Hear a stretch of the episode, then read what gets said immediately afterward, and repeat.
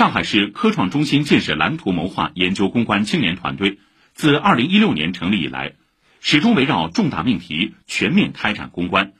投身科创立法，谋划科创中心建设新的蓝图，凝聚全球智慧，提出创新性建议，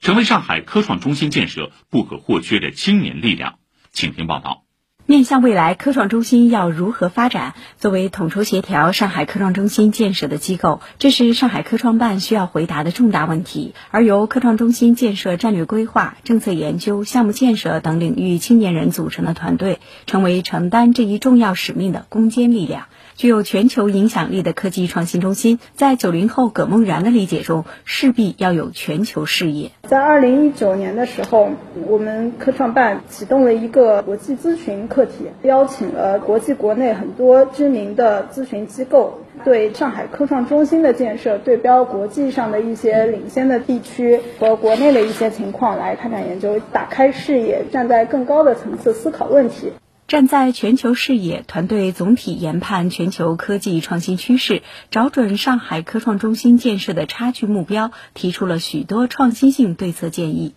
比如，今年四月，在国家关于支持浦东打造社会主义现代化建设引领区的意见中，明确提出允许将科研工艺设备设计费纳入项目总投资，项目建设单位自行承担相关设计工作支出，可列支设计费，大大提升了科研人员的积极性。这一创新举措的背后，离不开史明奇和同事们的深入调研。我们积极服务这些项目建设单位，通过一些定期走访、定期开会、定期跟踪的这样一个方式，主动的去排查，会发现一些问题，第一时间来着手解决。科创中心立法同样无先例可循。条例中每一个文字背后都要有坚实的依据和准确判断。团队研读了国家、上海及其他省市的相关法律法规、政策性文件、研究报告，组织座谈调研，凝练形成了条例中近十项重要条款。去年，上海市推进科技创新中心建设条例发布，这是国内首部科创中心建设的基本法。吴明辉全程参与。科创中心建设本身是一个非常复杂的巨系统。